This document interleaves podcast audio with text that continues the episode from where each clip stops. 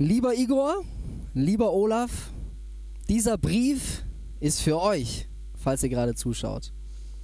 Ja, liebe CGO, liebe Freunde am Livestream, die Predigt, die ich heute halte, ist eigentlich ein Brief. Ein Brief geschrieben an meine. Jetzt soll ich wieder nach da. Okay.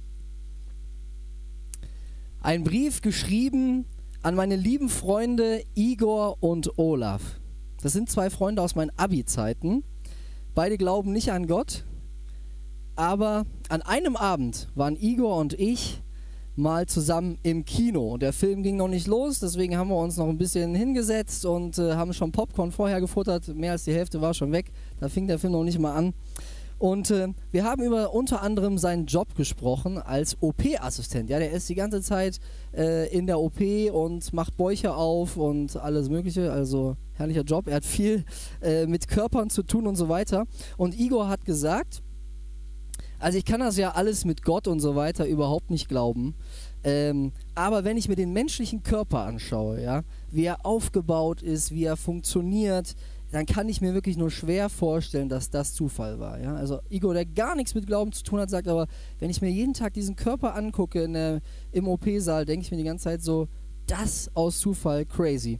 Und da waren wir mitten im Gespräch dann quasi und dann habe ich gesagt, Igor, wir haben gerade jetzt nicht so viel Zeit, weil gleich fängt der Film an, aber ich würde dir gerne mal einen Brief schreiben und einfach mal sagen, warum glaube ich eigentlich an Gott? Warum glaube ich, dass es eben kein Zufall ist, der Mensch und auch die Entstehung der Welt und so weiter, sondern dass das äh, ein Schöpfergott gemacht hat. Und Igor hat netterweise, habe ich mich sehr gefreut, gesagt, würde ich mir durchlesen, auch wenn es überhaupt nicht in mein Bild passt, aber du bist mein Freund, deswegen äh, ich lese es mir durch. Und jetzt ist er hier, das ist der Brief. Und ähm, ja, Igor, viel Spaß beim Lesen. Ich, ich, ich lese ihn quasi vor. Er hat ihn vorher noch nicht gelesen, von daher, ihr seid mit dabei. Ich hoffe, das ist in Ordnung, Igor, wenn ich einen privaten Brief einfach mal so öffentlich mache. Er kann nicht widersprechen, von daher mache ich es einfach. Genau. Und auch Olaf, an dich denke ich, ähm, auch du bist neugierig und wissbegierig, lehnst andere Argumente nicht direkt ab. Dafür liebe ich dich sehr und danke, dass du dich auch mit meinen Themen, genauso wie ich mit deinen, äh, so offen dich auseinandersetzt. Wenngleich wir bei dem Thema noch nicht auf einem Nenner sind. Aber ich bin zuversichtlich. Ich kann Olaf und Igor verstehen, dass sie nicht gläubig sind. Denn ich hatte selber eine lange Zeit, die meisten von euch wissen das, äh, wo ich überhaupt nicht an Gott geglaubt habe. Das war zwischen 2014 und 2019. Ähm, es, ging, es ging los, dass ich äh, in, der, in der Uni gewesen bin und da habe ich auch unter anderem Philosophiekurse gehabt und da ging es natürlich auch äh, sehr stark auch um Religion als Opium fürs Hirn zum Beispiel oder Feuerbach, Projektionsthese und so weiter. Also alles Mögliche, wo dir dein Glauben quasi äh, ja, schwierig gemacht wird. Das war ein Einfluss. Und ich habe auch einige Dinge damals in der Bibel nicht so ganz verstanden und schon wuchs daraus immer mehr so eine Art Zweifel und dass ich dann am Ende wirklich gesagt habe, also äh, Glauben, nee, damit kann ich nichts mehr anfangen. Ähm, wie können wir als aufgeklärte, verstandesmäßige Menschheit ernsthaft noch an einen Gott glauben? Sind wir da nicht längst schon drüber hinweg? Ja, ist das nicht aus der Zeit des Mittelalters, wo die Kirche noch den großen, die große Macht hatte? Sollten wir nicht eigentlich nur an das glauben, was wir berechnen können, was wir sehen können, fassen können, wissenschaftlich belegen können? Also ich habe damals gesagt, wer an Gott glaubt, der hat seinen Verstand an der Garderobe abgelegt. Denn wie kann jemand bitte von den Toten auferstehen, ja? Wie kann jemand übers Wasser laufen? Wie kann jemand Brot vermehren? Wie kann man aus Wasser Wein machen? Wie kann man sowas glauben? Wie kann jemand von einer Jungfrau geboren werden? Wie kann jemand Sohn eines Gottes sein, wenn Gott überhaupt kein Mensch ist? Und warum wählt Gott mit Israel zuerst ein Volk aus, das es nur exklusiv mit ihm unterwegs ist, einziges Volk und später durch Jesus auf einmal dann doch, jetzt dürfen alle Völker und Nationen wieder dabei sein? Wie kann das mit der Arche Noah passiert sein? Und so weiter und so weiter. Das sind Fragen, die höre ich immer wieder. Die habe ich selber auch gestellt. Und äh, ja, genau, dann dachte ich eben, wenn man seinen Verstand einsetzt, dann kann man nur zu dem Ergebnis kommen, dass mit Jesus, das mit Gott als Schöpfer der Welt, nee, kann man nicht glauben. Aber dann habe ich mich nochmal neu mit dem christlichen Glauben auseinandergesetzt. Und warum habe ich das gemacht? Weil erstens, äh, auch die Wissenschaft, auf die ich so viel gehalten habe, ja, hat nicht alle Antworten auf die Fragen des Lebens. Im Gegenteil, manche sagen, sobald die Wissenschaft eine Frage beantwortet, tauchen zwei neue Fragen auf. Von daher bin ich da auch nicht gerade fündig geworden. Zweite Sache war, ich habe gemerkt, ich war ganz schön arrogant.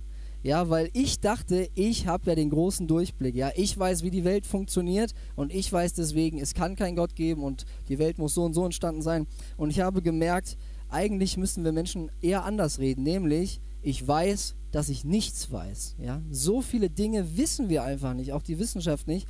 Und von daher habe ich gemerkt, okay, ich muss mal von meinem Ross ein bisschen runterkommen, zu glauben, ich hätte hier alles in der Welt äh, verstanden, ist einfach nicht so. Das hat mich ein bisschen demütig gemacht.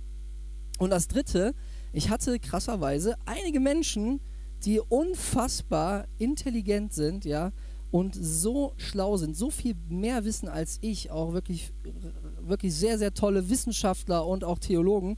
Und die glauben aber an diesen Gott der Bibel. Und da habe ich dann so gedacht, okay, krass, also selbst wenn man so ein richtiger Pro ist, so richtig begabt und wie viel Wissen weiß, also viel weiß, selbst die sagen, das ist kein Quatsch, an Gott zu glauben, sondern ich habe gute Gründe. Und da habe ich dann so gedacht, ja, also vielleicht macht es dann doch nochmal Sinn, mich ein bisschen mit dem Glauben auseinanderzusetzen, einfach, einfach nur zu sagen, kann nicht sein. Und darüber möchte ich heute predigen, will ein paar Argumente für den Glauben mit euch teilen und äh, genau, nicht nur mit euch, Igor und Olaf, sondern mit der ganzen Gemeinde. Und ich glaube, dieser Brief, diese Predigt ist für alle von euch, für alle von euch ist das wichtig, ja. Vielleicht hast du noch nie was vom christlichen Glauben gehört oder kannst das nicht glauben. Dann ist diese Predigt für dich, ja, aus den Gründen, die ich gerade schon gesagt habe. Vielleicht bist du auch schon Christ, aber du zweifelst gerade, ob das, was du glaubst, eigentlich wirklich wahr ist. Dann ist diese Predigt für dich. Oder vielleicht bist du Christ, aber eigentlich nur, weil deine Eltern dir diesen Glauben beigebracht haben. Was ist, wenn deine Freunde, oh, jetzt fliegt es weg, was ist, wenn deine Freunde oder Klassenkameraden dir sagen würden, Warum glaubst du das eigentlich? Vielen Dank, Sina. Und hättest du darauf antworten, könntest du sagen, ja, ich habe da stichhaltige Argumente oder äh, liegt es nur an deiner Prägung? Dann ist auch das eine gute Hilfe jetzt für dich, weil du äh, jetzt Argumente bekommst, mit denen du punkten kannst. und auch für die, die gerade voll im Glauben stehen und sagen, hey, ich bin gerade voll bei Gott, ist auch diese Predigt für dich gut, denn es kann dich ermutigen, am Glauben dran zu bleiben, weil du merkst, ey ja, unser Glaube ist stichfest, er ist gut begründet. Und jetzt komme ich zu meinem ersten Punkt. Unser Glaube hat überzeugende Antworten auf die Entstehung der Welt. Ich habe vorhin schon kurz erwähnt, die Wissenschaft hat auch nicht alle Antworten auf die Fragen des Lebens. Ich habe auch schon gesagt, die Wissenschaft hat immer noch riesengroße Fragezeichen in den Augen, wenn es um die Entstehung der Welt geht um die Entstehung der physikalischen Gesetze. Und ähm, ich finde, das ist ein gutes Argument, erstmal auf unseren Glauben zu schauen, denn unser Glaube ist eine gute und wie ich finde, gut durchdachte Alternative zur wissenschaftlichen Theorie, wie unsere Welt entstanden ist. Es ist wirklich nicht so, dass wir die Verrückten sind, die an was völlig Bescheuertes glauben und die, die nur das glauben, was sie sehen und berechnen können, die haben es total gecheckt und können sich auf die Schultern klopfen. Nein, im Gegenteil. Die Wissenschaft hat Fragen, auf die wir Antworten haben. Und dabei hört es sich in der Öffentlichkeit, ich habe erzählt, ich war in der Uni, genau andersrum an. Ja? Also an Schulen und Unis wird ganz selbstverständlich der Urknall als Standardmodell gelehrt. Ja? Er sei die einzig gesicherte Theorie über die Entstehung des Universums. Aber was wir nicht vergessen dürfen ist, der Urknall ist eben auch nur eine Theorie.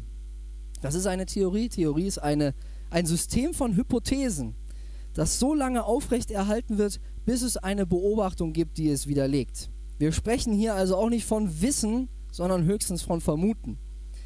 Die Urknalltheorie geht davon aus, dass unser Universum das Ergebnis eines rätselhaften Ereignisses war.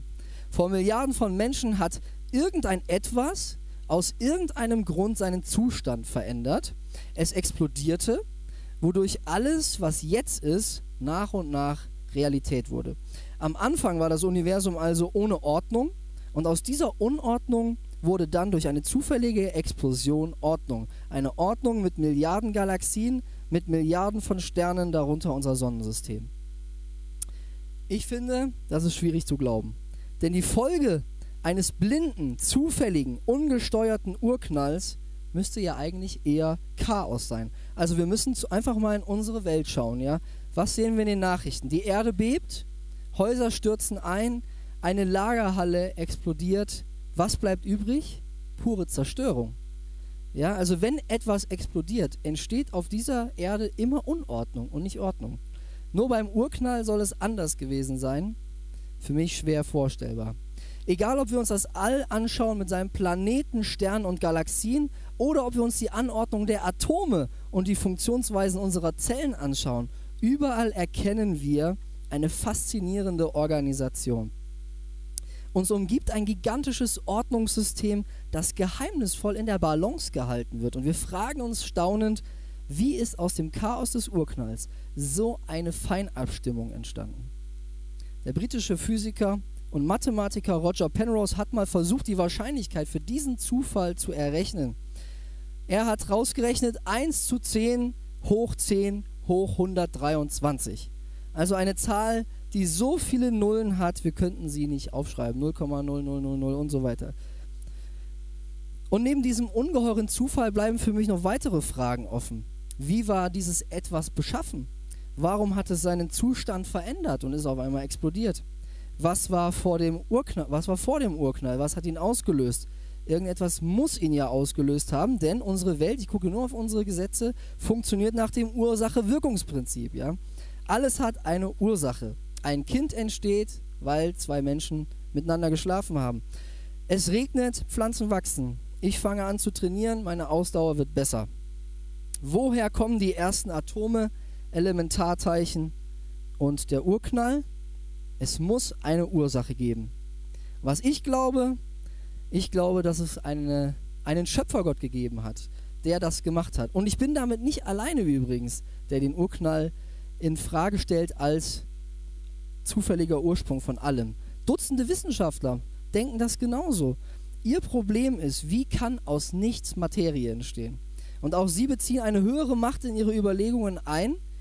Sie sagen jetzt natürlich nicht unbedingt, das der Gott der Bibel ist, ja, das möchte ich jetzt hier nicht äh, erzählen, aber sie sagen einfach so aus Zufall, es muss eine Intelligenz da gewesen sein. Ich lese euch ein paar vor. Carlo Rubia, Physik-Nobelpreisträger, er sagt, die Idee, das alles sei das Resultat eines Zufalls, ist für mich völlig unakzeptabel. Es muss eine Intelligenz geben, die der Existenz des Universums übergeordnet ist. Charles Towns, Physik-Nobelpreisträger. Ich verstehe nicht, wie ein wissenschaftlicher Ansatz allein, getrennt von einem religiösen Ansatz, den Ursprung aller Dinge erklären kann. Meiner Auffassung nach scheint die Ursprungsfrage ewig unbeantwortet zu bleiben, wenn wir sie allein von einem wissenschaftlichen Standpunkt betrachten. Christian Anfinsen, Chemie-Nobelpreisträger. Wir müssen zugeben, dass eine unvorstellbare Macht oder Kraft existiert mit grenzenlosem Wissen und Vorauswissen, die das gesamte Universum zuerst in Gang gesetzt hat. Edwin Conklin, Biologe. Die Wahrscheinlichkeit, dass das Leben durch Zufall entstanden ist, ist vergleichbar mit der Wahrscheinlichkeit, dass ein vollständiges Wörterbuch das Ergebnis einer Explosion in einer Druckerei ist. Und die Verzweiflung der Wissenschaft bringen diese beiden Herren auf den Punkt. DMS Watson, Zoologe, die Evolution selbst wird akzeptiert, nicht weil man etwas derartiges beobachtet hätte, sondern weil die einzige Alternative dazu, der Schöpfungsakt Gottes, einfach undenkbar ist. Oder Ernest Kahane, Biochemiker. Es ist absurd und absolut unsinnig zu glauben, dass eine lebendige Zelle von selbst entsteht. Aber dennoch glaube ich es, denn ich kann es mir nicht anders vorstellen. Ihr merkt, wirklich selbstbewusst ist die Wissenschaft mit ihrer Urknalltheorie nicht. Oder wie es der Pfarrer Alexander Gard sagt, im Angesicht dieser herrlichen Welt mit ihrer Vielfalt an das kreative Wirken des Zufalls zu glauben, ist ein viel größerer Glaube als der an einen Schöpfer. Mit anderen Worten, das alles zu glauben, dass das alles, was wir hier sehen und wie wir aufgebaut sind als Menschen, äh, dass das äh, durch Zufall entstanden ist, braucht man fast schon mehr Glauben als den Glauben an einen Schöpfergott. Genau, wenn ich diesen Punkt nochmal zu, kurz zusammenfassen möchte, möchte ich kurz betonen, hier ging es gerade nicht um die Frage für mich Evolution oder Schöpfung. Ja? Also es gibt auch viele Wissenschaftler, die sagen, auch Christen, die sagen, dass Gott durch Evolution geschaffen hat. Ja? Also dass er Lebewesen kreiert hat, die sich in einem langen Zeitraum dann weiterentwickelt haben. Also das, ähm, da gibt es auch Leute, die das so glauben und dass sich das nicht ausschließen muss.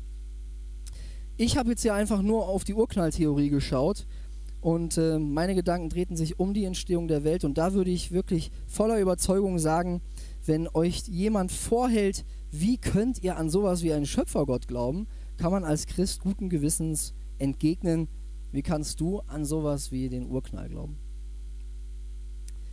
Das ist mein erster Punkt. Es gibt noch mal kurzer Anriss. Es gibt auch einen, zum Beispiel einen christlichen Physiker, der sagt auch, dass es den Urknall gegeben hat. Aber er sagt, es ist ein gelenkter Urknall von Gott. Es muss von Gott eingeleitet worden sein. Also ich habe jetzt nicht gesagt, dass der Urknall an sich komplett nur falsch sein kann. Ich sage nur, ähm, er kann nicht einfach so aus nichts, aus dem Zufall entstanden sein. Mein zweiter Punkt. Was hört man noch häufig, wenn man mit Leuten, die nicht an Gott glauben, redet? Man hört, die Bibel, das ist ein Märchenbuch. Ja, stehen schöne Geschichten drin, aber war das mit Jesus und so, kann nicht sein, ja. Und ich finde, und das ist auch mein zweiter Punkt, die Bibel ist kein Märchenbuch, sondern hervorragend belegt, würde ich sagen. An solchen Aussagen merkt man, dass sie sich wahrscheinlich noch nicht so sehr mit der Bibel beschäftigt haben. Weil wenn man über sowas redet, dann sollte man das fundiert machen mit Fakten, finde ich. Aber das Schöne ist, solche Behauptungen sind auch relativ leicht zu entkräften. Die Bibel ist ein historisches Buch, ja, mit Fakten und so gut belegt wie kein anderes Dokument der Antike. Das müsst ihr euch mal geben, ja. Kein anderes Buch der Antike, keine Schrift der Antike, nichts ist so gut belegt wie die Bibel. Zum Anfang mal ein paar interessante Fakten zur Bibel. Die Bibel ist ein Bestseller, ja. Das weltweit am meisten verkaufte, gelesene und zitierte Buch, das bisher jede Kritik und jeden Hass überstanden hat. Die Bibel, und jetzt wird es nämlich krass, wurde in einem Zeitraum von 1600 Jahren von über 40 Verfassern geschrieben. In 66 Büchern. Die meisten Autoren kannten sich gar nicht. Die, wenigen, die wenigsten wussten, was der andere eigentlich schreibt, weil die eben auch in so einem riesen Zeitraum geschrieben haben. Sie schrieben auf drei Kontinenten, nämlich Asien, Afrika und Europa, in drei Sprachen, Hebräisch, Aramäisch, Griechisch. Sie verfassten ihre Berichte auf Wanderschaft. Manche waren in einem Palast, manche im Gefängnis, manche in der Verbannung. Und zu den Verfassern gehörten ein Hirte, Amos, ein Finanzminister, Nehemia, ein Arzt und Journalist, Lukas, ein studierter Pharisäer, Paulus, ein Fischer, Petrus und unter anderem auch zwei Könige, Salomo und David. Alle Autoren behandeln hunderte Themen, doch das Krasse ist, daraus ist kein wildes, widersprüchliches Durcheinander entstanden, sondern ein zusammenhängendes, stimmiges Werk. Wie wahrscheinlich ist das, nach all dem, was ich gerade gesagt habe, ja? Es zieht sich tatsächlich ein roter Faden durch die Bibel. Du findest Antworten auf die Fragen, wer ist Gott? Wer ist der Mensch? Woher komme ich? Wo gehe ich hin? Was ist der Sinn des Lebens? Ein roter Faden, trotz so vieler Autoren, die in so unterschiedlichen Jahrhunderten gelebt haben, auf unterschiedlichen Sprachen, was ich gerade gesagt habe, mit unterschiedlichem Bildungsstand. Hey, stellt euch vor, wir müssten jetzt alle den Herr der Ringe Teil 4 schreiben, ja? Teil, drei Teile gibt es schon. Wir schreiben den jetzt alle und dann vergleichen wir mal, wie haben wir das geschrieben. Ich prognostiziere, es wird, ein, es wird so unterschiedlich sein. Wir haben alle so unterschiedliche äh, Ideen. Das ist aber so krass, dass in der Bibel, obwohl es genauso ist, alle haben geschrieben zu irgendeinem Zeitpunkt und trotzdem ist es ein roter Faden in der Bibel. Das ist für mich krass und für mich gibt es eine Erklärung dafür, dass die Bibel von Gott inspiriert ist. Die Bibel ist auch deshalb kein Märchenbuch, weil sie historische Fakten enthält und damit eine wertvolle Quelle ist. Ihr müsst euch alleine mal irgendwelche Geschichtssachen bei Wikipedia durchlesen, zum Beispiel. Dieser Quelle vertrauen wir wahrscheinlich fast alle mittlerweile, würde ich sagen. Und da müsst ihr mal sehen, dass ganz oft bei Wikipedia zum Beispiel Bezug genommen wird auf die Bibel, weil es so eine wertvolle historische und gut belegte Quelle ist. Zum Beispiel wird das babylonische Exil 597 bis 539 vor Christus im zweiten Buch der Könige in Kapitel 24 beschrieben. Also, wenn du wissen willst, was war das babylonische Exil, kannst du bei Wikipedia nachlesen oder du liest es einfach in der Bibel nach, weil da steht es genauso. Ja, die Bibel zählt auch konkrete Daten zu politischen und religiösen Verhältnissen auf. Das ist für mich auch ein wichtiger Punkt. Ja, wenn Leute sagen, die Bibel ist doch ein Märchenbuch, dann kann ich dann entgegnen: Hey, die Bibel macht sich doch ganz schön angreifbar. Die sagt, in dem und dem Jahr war der und der König und die haben da gelebt und so weiter. Der sagt Orte, das kannst du alles nachprüfen. Ja, die Bibel äh, ist, macht sich da doch angreifbar. Aber ich mache euch an einem Beispiel fest, dass das, was in der Bibel an Daten, Zahlen und Fakten steht, dass es einfach faktisch richtig ist. Es gibt zum Beispiel einen Text in Lukas 3, Vers 1 bis 4. Da schreibt er, es war im 15. Regierungsjahr von Kaiser Tiberius. Pontius Pilatus verwaltete als Statthalter die Provinz Judäa, Herodes herrschte über Galiläa, sein Bruder Philippus über Itorea und Trachonitis und Lysanias regierte in Abilene. Hannas und später Kaiphas waren die hohen Priester. Ist vielleicht für uns ein bisschen langweilig zu lesen, aber wenn wir jetzt mal von dem Gedanken kommen, ähm, ist denn die Bibel ein Märchenbuch oder nicht, dann ist das doch eine ganz spannende Bibelstelle. Ich habe nämlich alle Namen und alle Orte und so weiter einfach mal nachgeschlagen und alle Lebzeiten, alle Funktionen und tatsächlich, es stimmt alles. Und diese Personen werden nicht nur in der Bibel, sondern auch von anderen nichtgläubigen damaligen Historikern genannt. William Ram Ramsey, das ist ein Archäologe, der sagte deswegen über Lukas, der diese Sachen geschrieben hat, diesen Vers, den ich gerade vorgelesen habe. Er hat gesagt, Lukas ist ein Historiker ersten Ranges. Er sollte in die Liste der bedeutendsten Geschichtsschreiber aufgenommen werden. Ja, also der Satz, die Bibel ist ein Märchenbuch, können wir getrost ins Reich der Märchen verweisen. Ein weiterer Grund, und das ist mein letzter Punkt für heute, ihr merkt, es ist dicht, aber es geht ja noch weiter in zwei Wochen. Und zwar möchte ich noch über Prophetien sprechen. Ja? Ein, ein Wort, das vielleicht nicht alle so gut kennen, deswegen ähm, werde ich das auch gleich erklären. Aber ein weiterer Maßstab für die Glaubwürdigkeit der Bibel sind Prophetien in der Bibel. Ja? Propheten waren Menschen in der Bibel, die Dinge vorausgesagt haben. Ja, natürlich gab es in der Antike immer Leute, die haben versucht, die Zukunft vorherzusagen. In jedem Volk gab es Menschen, die Wahrsagerei betrieben haben oder Weissagung. Aber nie wurden genaue Vorhersagen über große historische Ereignisse ausgesprochen, außer in der Bibel. Es gibt kein Werk, in dem tausende Prophetien über Menschen, über Städte, über Völker schriftlich festgehalten sind. Und ihre Vorhersagen sind nachprüfbar genauso eingetreten wie vorhergesagt.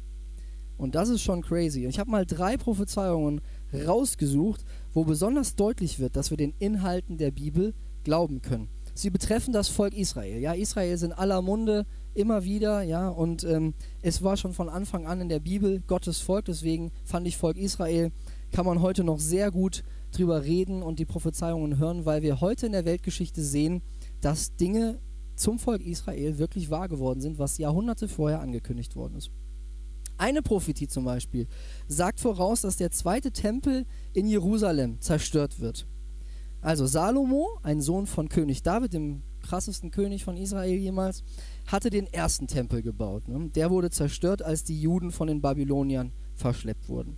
Als die Juden zurückkamen, wurde ein zweiter Tempel gebaut, um 515 vor Christus. Und da sagt Jesus voraus, dass auch dieser Tempel zerstört werden wird. Ich lese euch eine Stelle vor, es gibt mehrere in der Bibel. Jesus verließ den Tempel und wandte sich zum Gehen, steht in Matthäus 24. Da kamen seine Jünger und wollten ihm die riesigen Ausmaße der Tempelanlage zeigen. Ihr bestaunt das alles, nicht wahr? sagte Jesus zu ihnen. Aber ich versichere euch, kein Stein wird hier auf dem anderen bleiben. Alles wird nur noch ein großer Trümmerhaufen sein. Das kommt auch in Lukas nochmal vor. Als Jesus die Stadt Jerusalem vor sich liegen sah, weinte er über sie und er sagte, es kommt eine Zeit, in der deine Feinde einen Wall um deine Mauern aufschütten und dich von allen Seiten belagern werden. Kein Stein wird auf dem anderen bleiben. Jetzt gucken wir in die Geschichte, was ist hier passiert auf der Welt. Der Tempel wurde im Jahr 70 nach Christus von den Römern zerstört, genau wie Jesus es vorhergesagt hatte. Ich zitiere aus Wikipedia, die innere Stadt und der Tempel hielten bis Anfang August der Belagerung stand.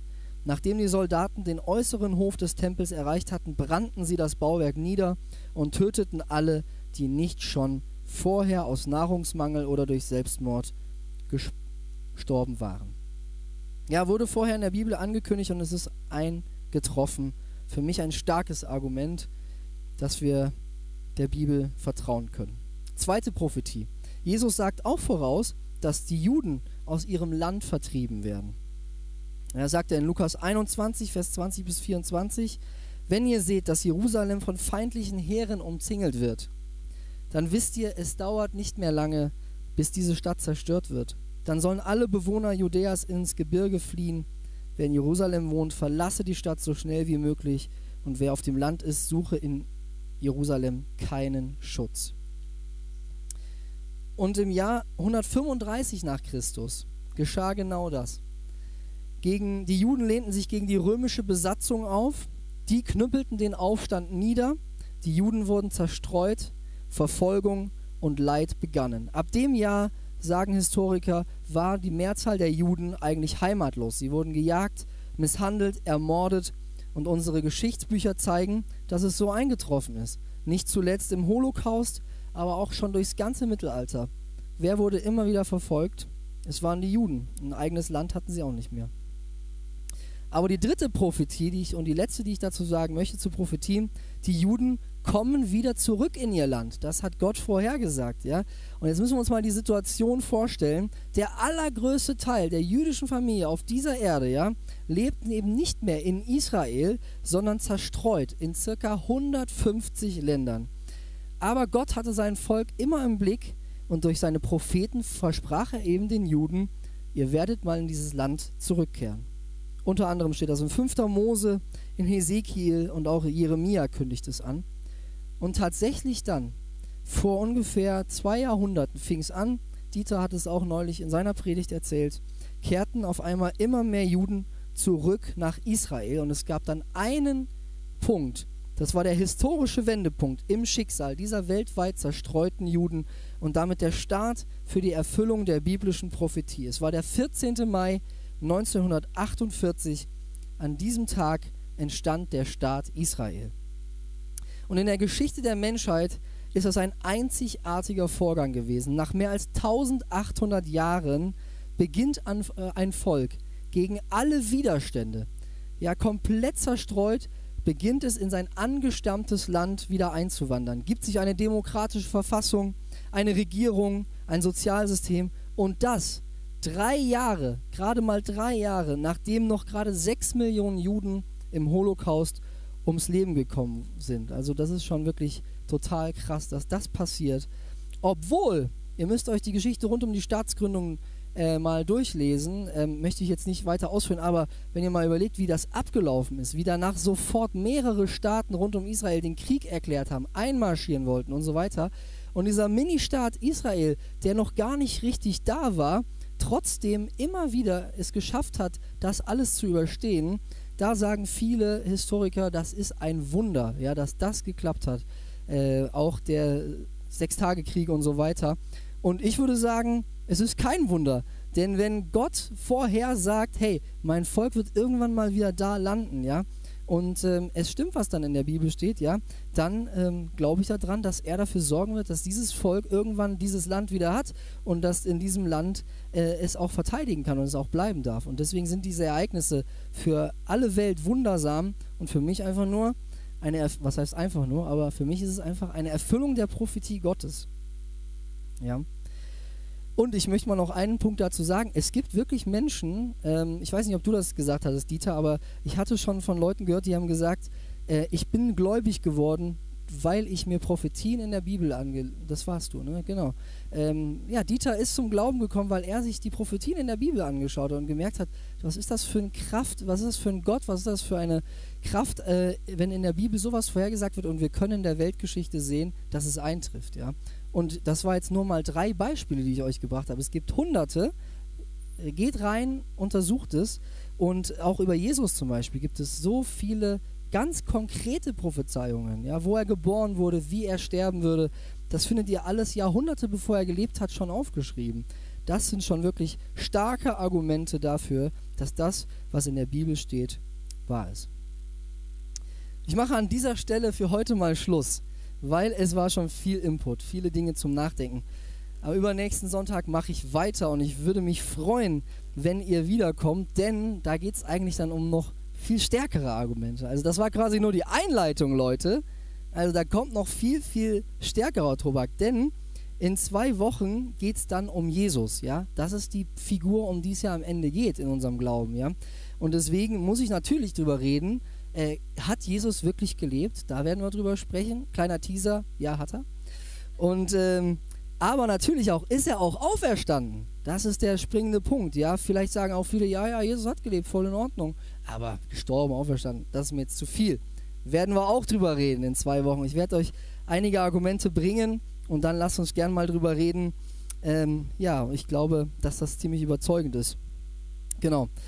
Aber auch wenn ich heute erst die Hälfte meiner Predigt gehalten habe, möchte ich euch trotzdem ermutigen, dass wir jetzt schon mal ein kleines Zwischenfazit ziehen, dass wir jetzt gleich eine kurze Zeit der Stille haben, ähm, über diese Argumente, die ich jetzt schon mal gebracht habe, nachzudenken.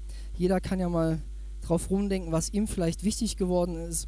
Und ähm, ja, falls ihr Anregungen braucht zum Fragestellen, habe ich auch drei Fragen aufs Update geschrieben, auf den weißen Zettel, den ihr alle habt.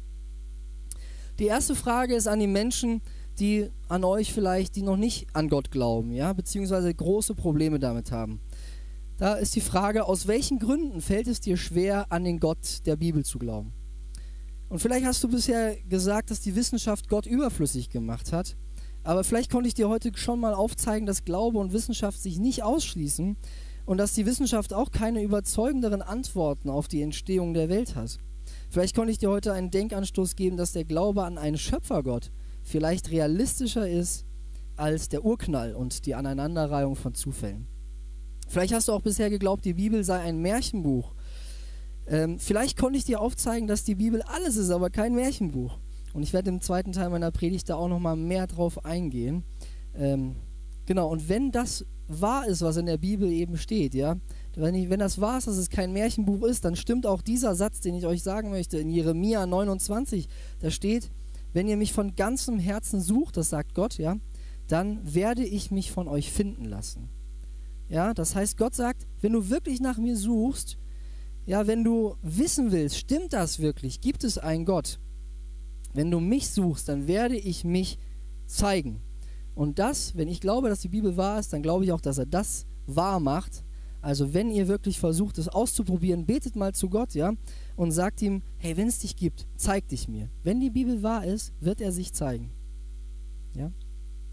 Die zweite Frage, in welchen Bereichen deines Glaubens hast du Zweifel? Vielleicht gibt es Menschen, die an Gott glauben hier, aber gerade Schwierigkeiten haben dann möchte ich dich ermutigen, vielleicht den Weg zu gehen, den ich gemacht habe. Ich war auch komplett weg vom Glauben. Ich habe die andere Seite, die anderen Argumente alle auch durchgerasselt. Aber mach dich auf den Weg und suche nach Antworten, ja.